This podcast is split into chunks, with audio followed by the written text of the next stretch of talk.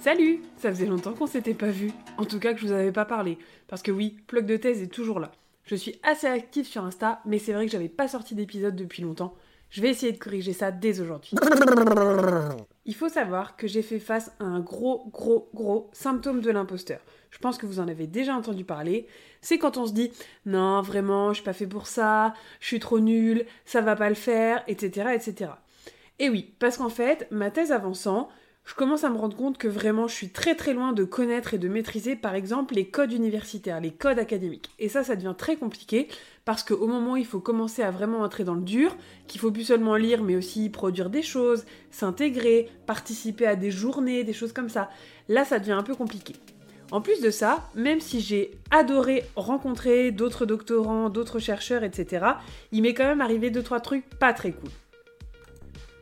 En fait, j'ai fait entre guillemets l'erreur de discuter de mon sujet avec d'autres chercheurs qui étaient en sciences de l'éduc ou pas d'ailleurs. Et ces gens sont vraiment adorables et je pense notamment à certaines personnes qui vont se reconnaître, je pense, en écoutant le podcast, qui m'ont beaucoup aidé, qui m'ont posé des questions, qui ont essayé de me faire approfondir les choses et qui m'ont aussi dit non mais ça, tu peux pas.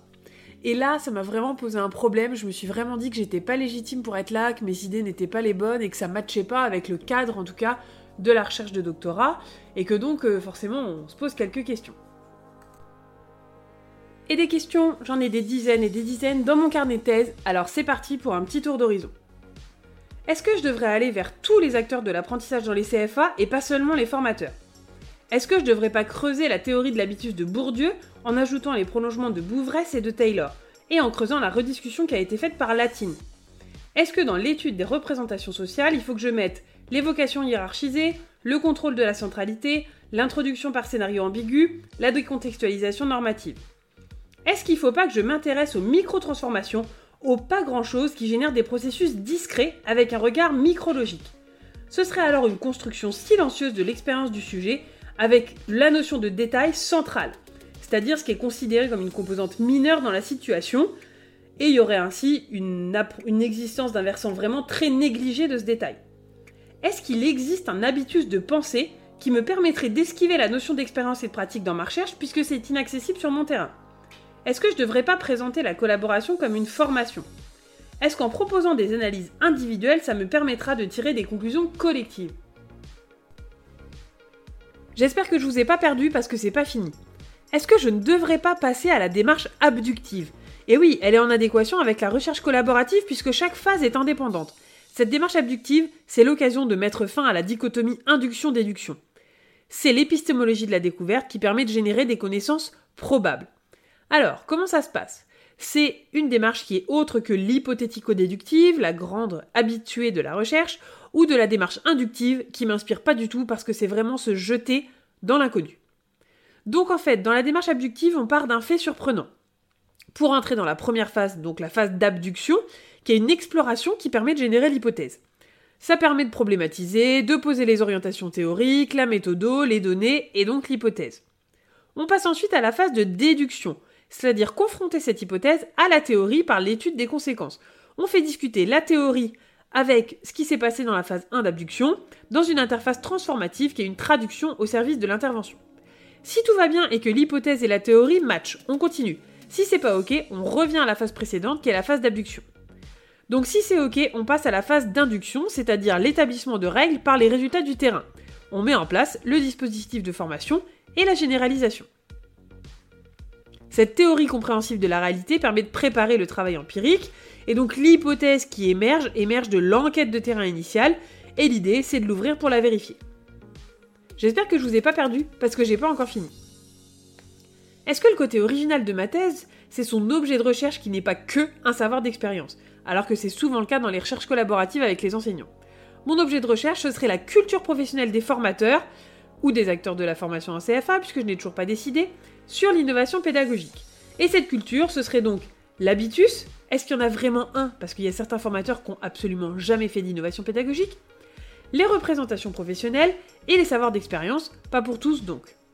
Il faut aussi penser qu'il existe différents formateurs, avec des passifs, avec une expérience, avec un statut, donc il faudrait adapter la méthode en fonction, en renforçant les questions sur certains aspects de la culture ou pas.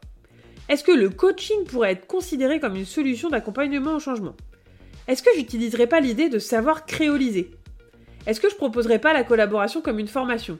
Oui, je me répète, c'est la deuxième, c'est vous dire à quel point ça me travaille. Courage, accrochez-vous, il reste plus qu'une page.